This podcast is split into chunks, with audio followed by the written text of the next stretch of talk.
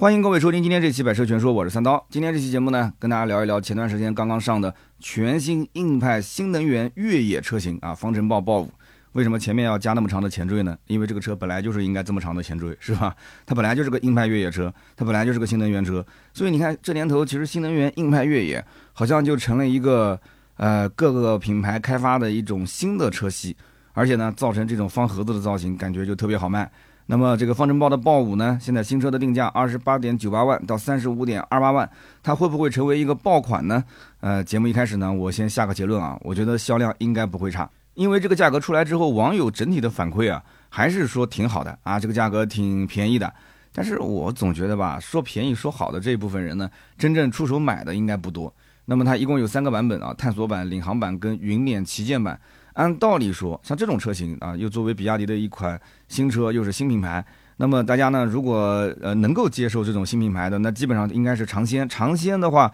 那既然它有什么新科技、黑科技，那就直接上啊。那这个车应该就是最顶配卖的好。但是最顶配三十五点二八万，就这个价格，我觉得便宜吗？我觉得不便宜啊。三十多万买这个级别的一个硬派越野，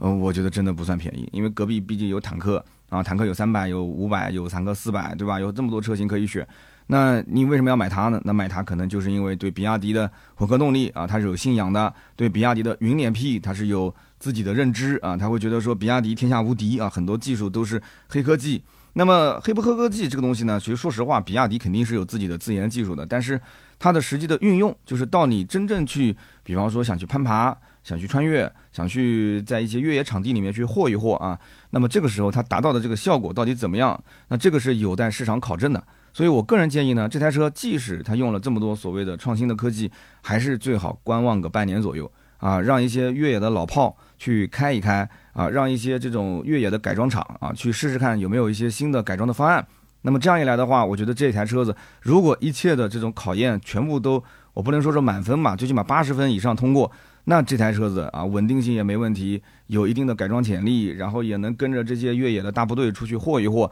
那它才具备一个完整体啊，才具备一个值得出手去购买的价值。那如果说这些技术只是听上去很牛掰，但是实际在运用过程当中呢，哎，发现是个软脚虾啊，或者说它的改装潜力也不是很大啊，就越野我们知道分很多种嘛，对吧？呃，你可能不能挑战很多一些极限的路况，但是呢，你只能是用它去做什么呢？做一些简单的穿越啊，甚至于你可能到沙漠里面简单的玩玩沙啊，结果电机过热了啊，就就在这种情况，那就不太好了。但是这些呢，一切都是猜测。那我个人觉得，像这种硬派越野车，至少至少是需要半年左右的一个考证。那么这台车呢，一定销量也不会差。那么半年左右，我估计也有那么几万台车了吧？啊，几万名车主在市面上去跑一跑，那么大家就自然知道结果是怎样了，对不对？现在自媒体那么发达，那么它这个车型呢，呃，探索版跟领航版应该是在十一月份就陆续交付了，那交付速度还是比较快的。那么十一月份交付，让这些车主跑个两三个月，对吧？那么简单的去各种路况适应一下。到了明年的一二月份，你再去看一看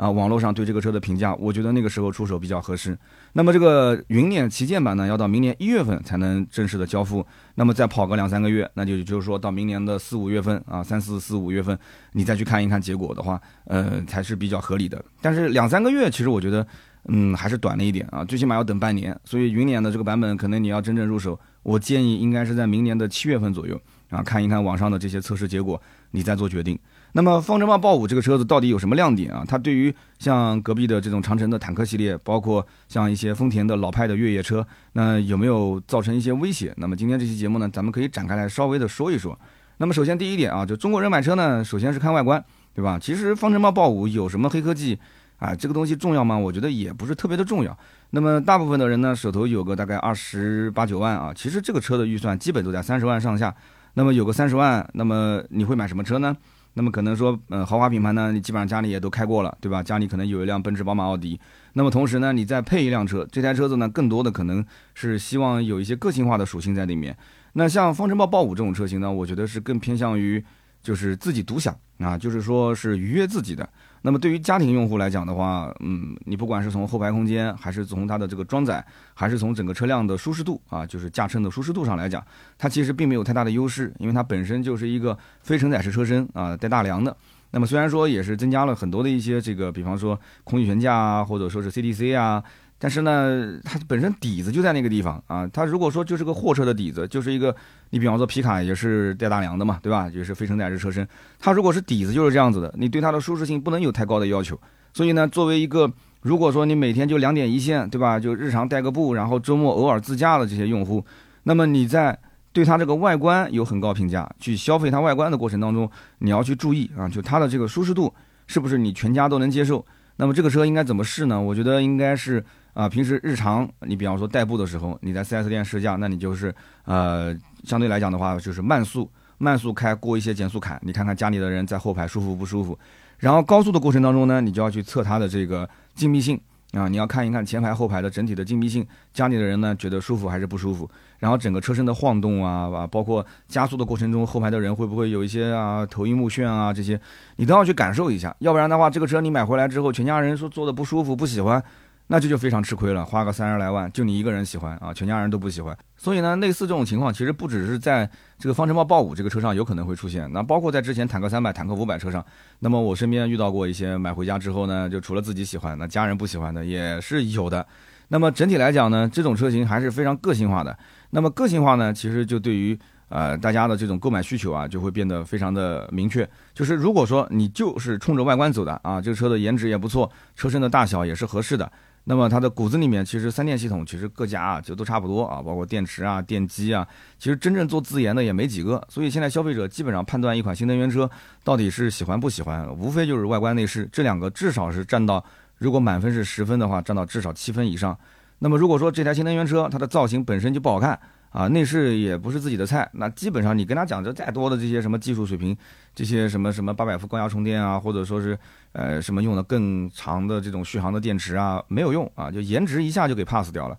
所以也会出现有一些车它其实各方面性能并不是那么优秀，但是卖的也非常的好啊，什么原因呢？主要还是设计的好看，对吧？虽然呢讲起来可能有点肤浅啊，但是的确是这样，就买车的人大部分就是比较肤浅的，是吧？那么从颜值上来讲呢，方程豹豹五其实它整体的设计的原创度还是不错的。那么方方正正的这个外形设计呢，有棱有角。那这个造型呢，你也不要说它是什么啊，模仿什么坦克，模仿什么牧马人，模仿什么大 G，模仿路虎。我觉得至少啊，跟隔壁的那个什么吉时零一比，要强得多得多了，是吧？就这款车型从前到后，从左到右，你去看方盒子造型，也不是说就别人一家能做，它不能做啊。你要看它整体的一些细节设计啊，细节设计上面来讲的话，我觉得原创度还是比较高的啊。那么你说它是不是一个正宗的硬派越野呢？我觉得应该没有问题啊，就是本身带大梁的车子，然后呢也给了你什么这个前后锁，虽然说它是有前后带电机的这种。啊，就他用他自己的一套这种方式啊，就 DMO 的这样的一种方式去玩。那么他能实现的这种具体的效果，还是那句话，就是按照他的想法，包括现在网上所有的媒体，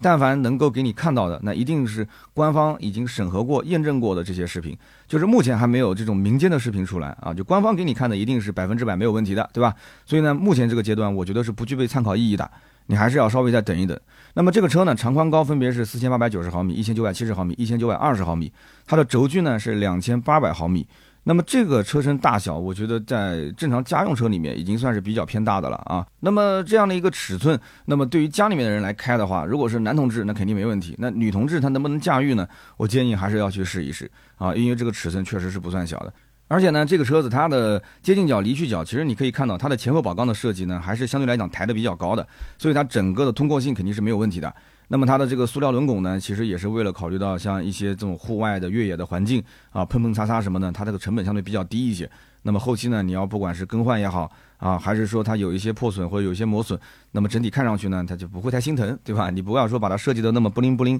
那你在越野的环境中，那就可就遭殃了啊。那么加上这么一个小书包的设计啊，非常典型的硬派越野车的一个设计，也很符合这种硬派越野的外观形象。那么虽然说整体的这个轮廓确实能看到一些啊，不管是什么大 G 啊、牧马人啊、卫士啊这些车的影子，但是还是那句话，就是方方正正的车子，你肯定会联想到那些经典车型。但是呢，车头车尾很多一些部分的细节设计原创度是可以的啊，不能说它是抄袭啊。那么同时呢，在内饰方面，方程豹豹五呢也算是比较有特点啊。比方说车内呢有大量的这种锁扣设计的元素，同时呢还搭载了十五点六英寸的二点五 K 的中控屏，十二点三英寸的液晶仪表啊，加上十二点三英寸的副驾驶娱乐屏哎，那你看人家虽然是硬派越野，但是呢，它也是把它当成一个智能的这种呃新能源车来去造了啊，给你一个副驾驶娱乐屏。所以我就在想，这个车子，你想它跑到一个这种越野的环境里面，那个颠的那个杆都要颠出来了，结果副驾驶娱乐屏还要看视频，就看的你肯定是眼泪都要颠出来了，是吧？所以呢，这个车子呢，你怎么讲呢？你说它复古也复古，你说它有一点这种时尚科技感，它也有。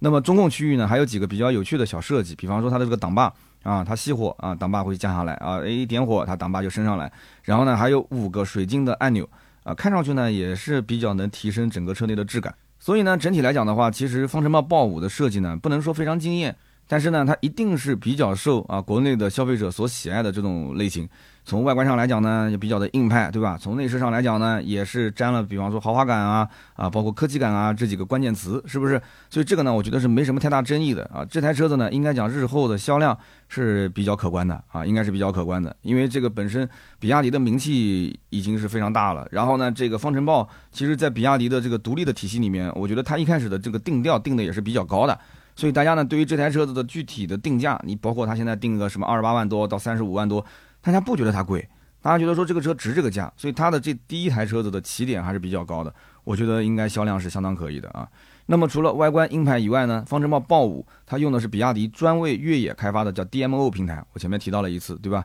这个 DMO 呢，其实是比亚迪呃去打造越野专属的这么一个混动平台。那么我曾经在聊坦克的时候啊，我讲过，就是说一台这个越野车呢，它实际上要满足三个点。但是呢，坦克系列现在跟这个方程豹系列走的路线呢又不太一样啊，他们都是新能源加越野，但是坦克系列呢是在一台越野车的基础上去加新能源，但是呢，这个方程豹呢是相当于在一台新能源的基础上去加上越野的属性啊，所以呢，我觉得不管是啊前者或者是后者，它都至少要满足三点的需求。那么首先第一点呢，就是车身刚性啊，只要是你玩过越野，你肯定知道。你对于一台普通的家用 SUV 来说，你去应付这种非常苛刻的啊，我们讲就是穿越也好、攀爬也好、玩沙也好，那么在这种极端的环境里面，它这种对于底盘的刚性的需求要求是比较高的，就一般的城市 SUV 是达不到这种要求的。所以呢，城市的 SUV 呢，基本上就是啊应付一些城区的代步啊，最多就是偶尔走一走烂路。啊，所以它这种承载式车身呢，就只能是基本上到这种极限也就差不多了。但是对于一台硬派越野车来讲，它可能是要去啊干重体力劳动啊，它可能要到一些极其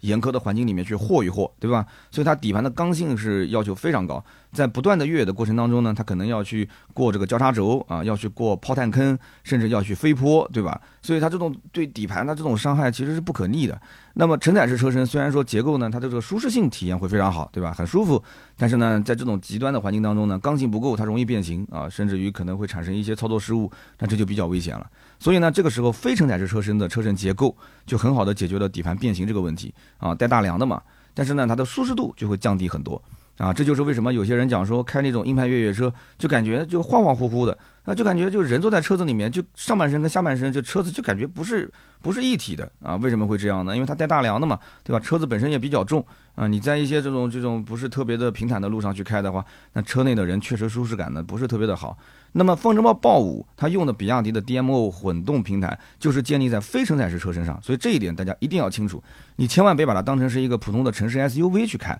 啊，就是平时的日常的舒适度你要求比较高，你可能就不要考虑这个车了啊。那么比亚迪呢，还采用了 CTC 电池底盘一体化的技术，那么也就是说，它把这个电池包呢啊当成了大梁上的一个结构件，让它跟大梁呢融为一体啊，进一步的去增强底盘的刚性。那么从这一点上来看呢，确实也说得通啊，并且呢，它的电池包呢有五层的防护结构，而且有双重的防护系统，所以呢，电池的安全性上来讲应该是有所保障的。但是还是那句话啊。这个只是应该啊，最好是等半年以上，让那些啊小白鼠们去在外面霍一霍啊，去一些严苛的环境里面去各种样子的去去去呃蹭底盘啊、撞底盘啊，就各种飞坡啊、炮弹坑啊、交叉轴，让他们去霍，霍完之后你看结果啊，看那种真实的车主的去评测，看那些包括越野的俱乐部的人去评测啊，越野的改装的一些这种车行去评测，而不要去看那种传统媒体的啊，那里面很有可能是被充值的。那么前面呢，我们说的是第一点啊，那么再说第二点，其次啊，其次呢就是说你要有足够的动力和可靠的四驱。那为什么要保证这两点呢？大家都知道，在这种极端的严苛的这种越野环境里面，你如果动力不够，你就很难去玩一些这种比较严苛的攀爬的地形，对不对？那么你如果没有一个可靠的四驱系统，那么你可能两个轮子或者是三个轮子已经是没有附着力了。那么你这个四驱系统不给力，那么反应速度又慢，对吧？然后又不能把扭矩去放大，又不能去给到那个去只有唯一摩擦力的那个车轮的话，那你根本就越野，你根本就越不过去啊，对不对？你就软脚虾嘛，那别人就旁边就嘲笑你嘛，对吧？你这个车子，哎呦，你就是哎呀新产品，哎呀果然不行，是吧？所以这个就比较丢人了啊。那么比亚迪的 DMO 的平台呢，它是由纵置的 EHS 的串并联电动系统。那么加上纵置发动机啊，CTC 的电池、后驱的总成以及智能的三把锁这些核心的部件组成，那么听起来是很牛掰的，是吧？啊，说是目前行业内独有的智能越野电四驱的混动系统。那么在动力上来讲呢，纵置 1.5T 的混动发动机加上一个前后双电机，那么前电机最大功率200千瓦，后电机最大功率285千瓦，综合功率已经是超过了500千瓦。那么经过放大之后，对吧？它的综合牵引力能超过3万两千牛。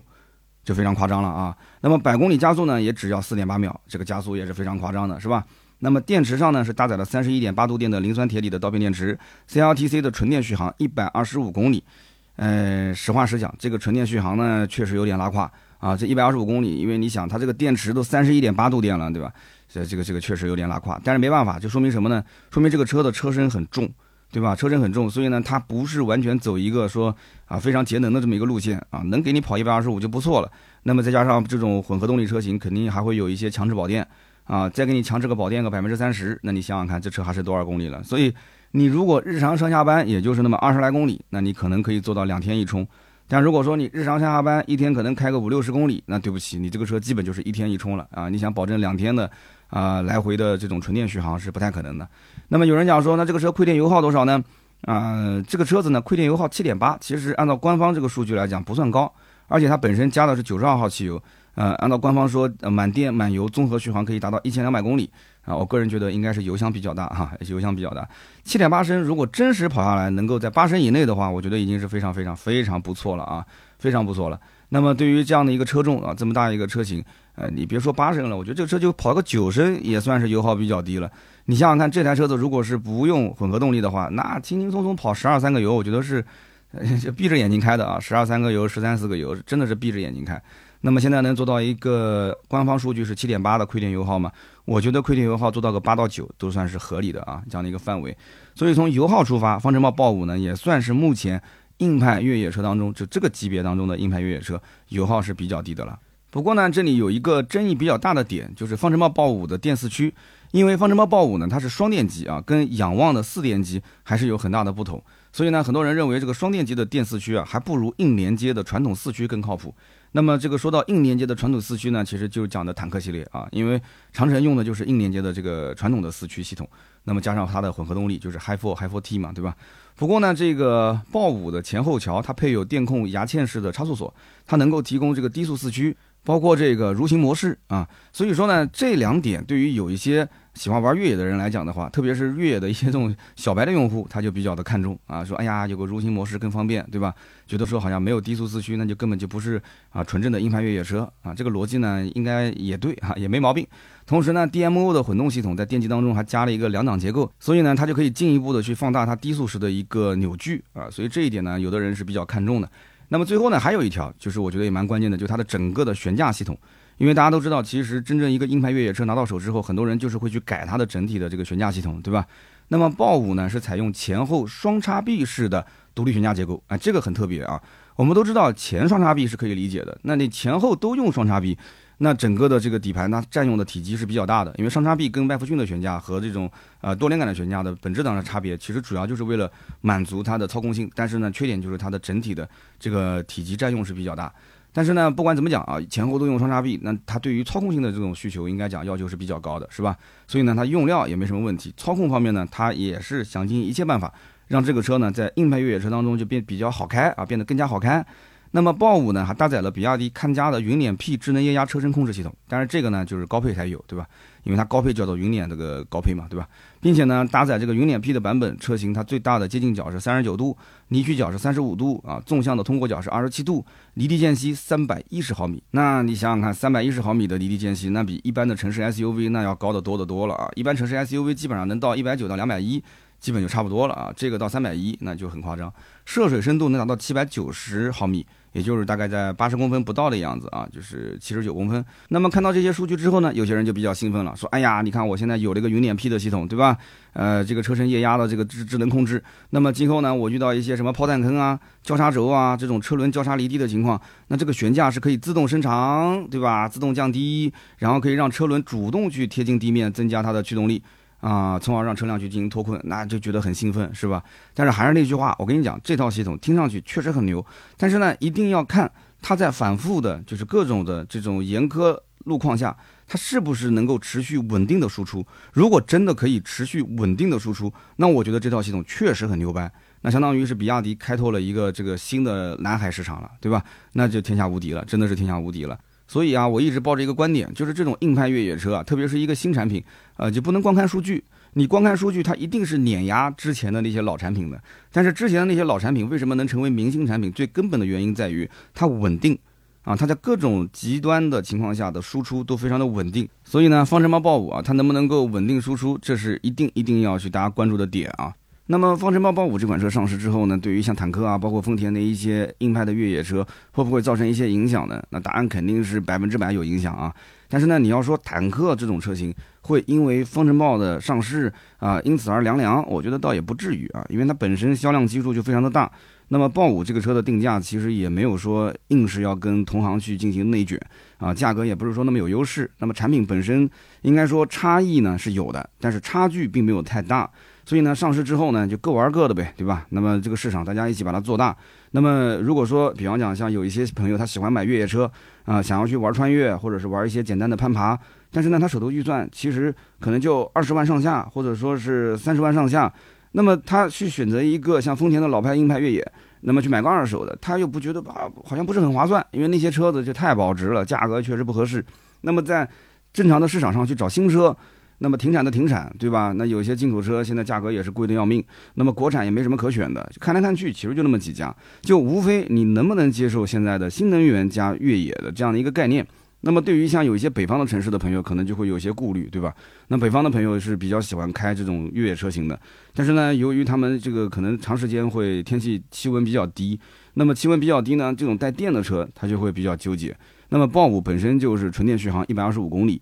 啊，电池呢也就三十一点八度电。那么我们也都知道，像这种插电式混合动力车型，它本身就会有一部分的限电啊，强制限电。那么在这个基础上，它剩下来也其实没有多少续航了。那么到了冬天再打个折，那么只能剩下几十公里的纯电续航了。那你说这台车子亏电油耗低，那我就想用纯电跑，但是我也跑不了多少，所以这就会造成它的整个的使用成本可能比南方的一些城市会更高一些啊。那么我们知道，像西部的一些城市，其实也是喜欢买这种越野车型的。那么西部的城市呢，呃，很多气温确实也都不是特别的高。你比方说像在新疆，那我曾经到新疆乌鲁木齐的时候，认识了一个在当地做网约车的啊，他之前就是采购了一大批的比亚迪，但是就是由于在冬季的时候，新疆的气温也非常的低，那么打折呢也非常的厉害，所以续航不行，那么出租车司机都不太愿意开，所以当时那一批车子后来就落灰了嘛。那么他现在就等于自己自建这个北汽新能源的换电站，那么又采购了一批北汽新能源的车子，那么在。乌鲁木齐的路上，你要是如果看到了很多的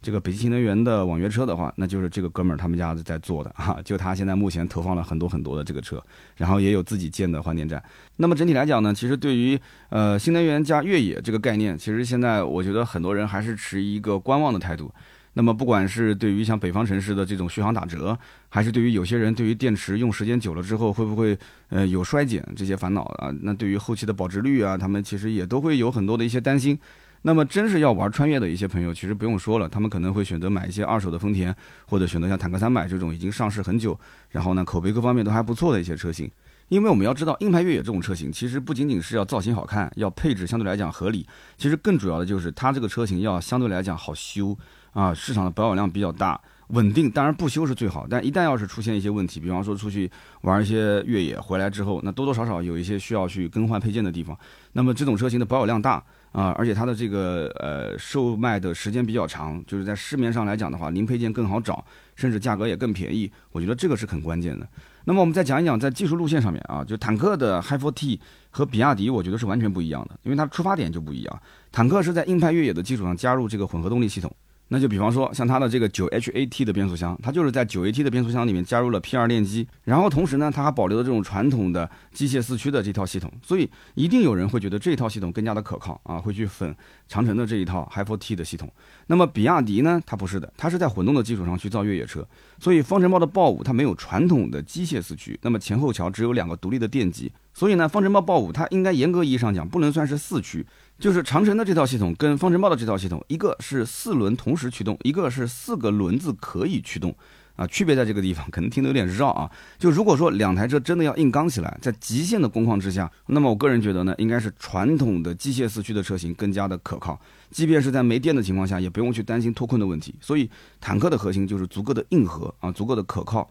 但是呢，比亚迪可能会说，你不用担心，对吧？我不会让它没电的啊，所以我也是可靠的。所以还是那句话，需要去验证啊，需要去验证。但是呢，方程豹的优势在于它的油耗更低啊，可能会是一台普通人就能够买得起、用得起的一个越野车。但是不管怎么讲，两台车呢，其实都是不错的产品。其实长城的车它的油耗也没有多高，因为只要是加入混动系统，它油耗不会太夸张的啊。那么只不过针对的这个目标客户群体呢，稍有不同。他们两者之间，我觉得应该是只有差异没有差距啊，所以呢，买谁都没有错，就你要去了解它两个不同的技术路线，哪个更适合你。那么我也相信，其实买方程豹的客户呢，呃，其实真正拿去穿越啊、攀爬的人应该是不多的，绝大多数的车主呢，应该是在市区或者是郊区啊，日常带个步开一开自驾游，偶尔去轻度越野一下。那么大多数就是干嘛呢？就是圆一个自己的越野梦，仅此而已，对吧？他不会去玩真的越野。而且在方程豹七点八升百公里的一个亏电油耗，其实我觉得对于日常家用来讲，很多人也是可以接受的，对吧？也就基本上跟一个，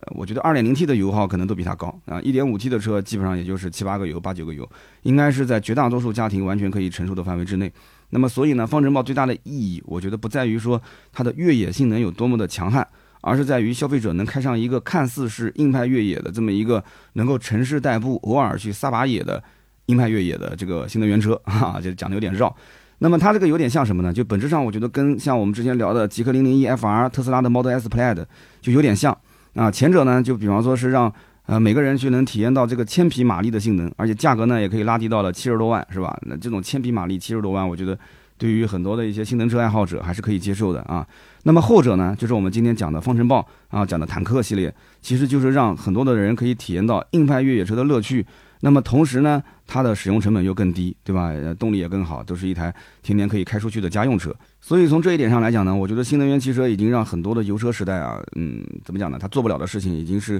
变成了可能。而且呢，这个时代我估计也再回不去了啊。就是你沾了新能源之后，你再想回到油车，基本上就很难了啊。那么最后讲讲配置怎么选。其实方程豹豹五一共就三个配置。那虽然说最低配的价格是二十八点九八万，但是很明显这个价格是用来拉低售价的啊。其实买这个版本的人，我觉得大部分是不会买最低配的。你要如果有二十八九万这个预算的话，你真不如去看一看隔壁的坦克四百 Hi4T。所以豹五它的真正的售卖的价格区间，我觉得应该是在中配以上。为什么呢？因为中配的领航版多了前桥电机的差速锁，这个你要真的是如果想要有一些硬派越野的需求，这个是必须要有的。而且还多了电尾门啊，然后多了十二点三英寸的副驾娱乐屏，HUD 的抬头显示，前排座椅的按摩，还有车载冰箱等等。所以中配一定是买这个车型的一个起步配置啊。那么我个人觉得呢，对于这种新品牌新车型啊，对于很多的一些黑科技，那你要如果不体验，真的是有点亏。那你你要如果不体验，你为什么要买豹五呢？所以买这个车子，我个人觉得不如直接上顶配啊，你就直接买这个云辇版、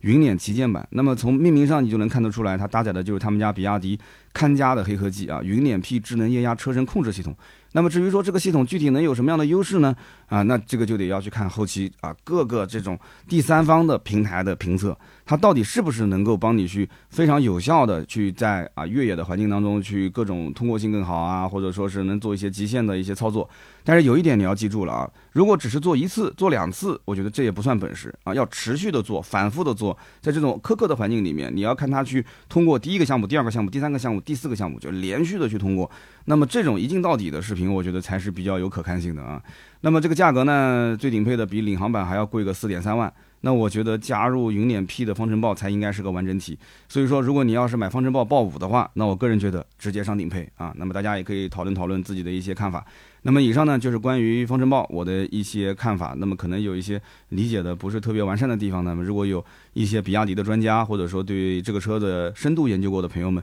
大家也可以在评论区进行补充。那么当然了，点赞、评论跟转发也是对我最大的支持。那么听到最后的兄弟们，如果手头有月票的话，也别忘了在播放页面的下方啊有一个月票的小按键，点一下可以送出免费的月票，非常感谢。那么同时呢，如果想要呃跟我一对一的交流，想要看更多的原创内容，可以关注我的知识性星球。在知识星球的 App 上面，或者是小程序上面搜索“三刀”的朋友圈就可以了啊，可以加入进来。那么同时呢，还有我的哔哩哔哩百车全说，每周五更新一期，还有我的三刀砍车的抖音账号啊，最近做了一点点的小改版，大家可以看一看我的新内容。还有呢，就是我的新浪微博啊，每天也会更新很多我的一些日常的身边事啊。那么同时，我的百车全说的公众号，大家如果想进群，也可以关注一下。好的，那么今天这期节目呢就到这里，咱们下周三接着聊，拜拜。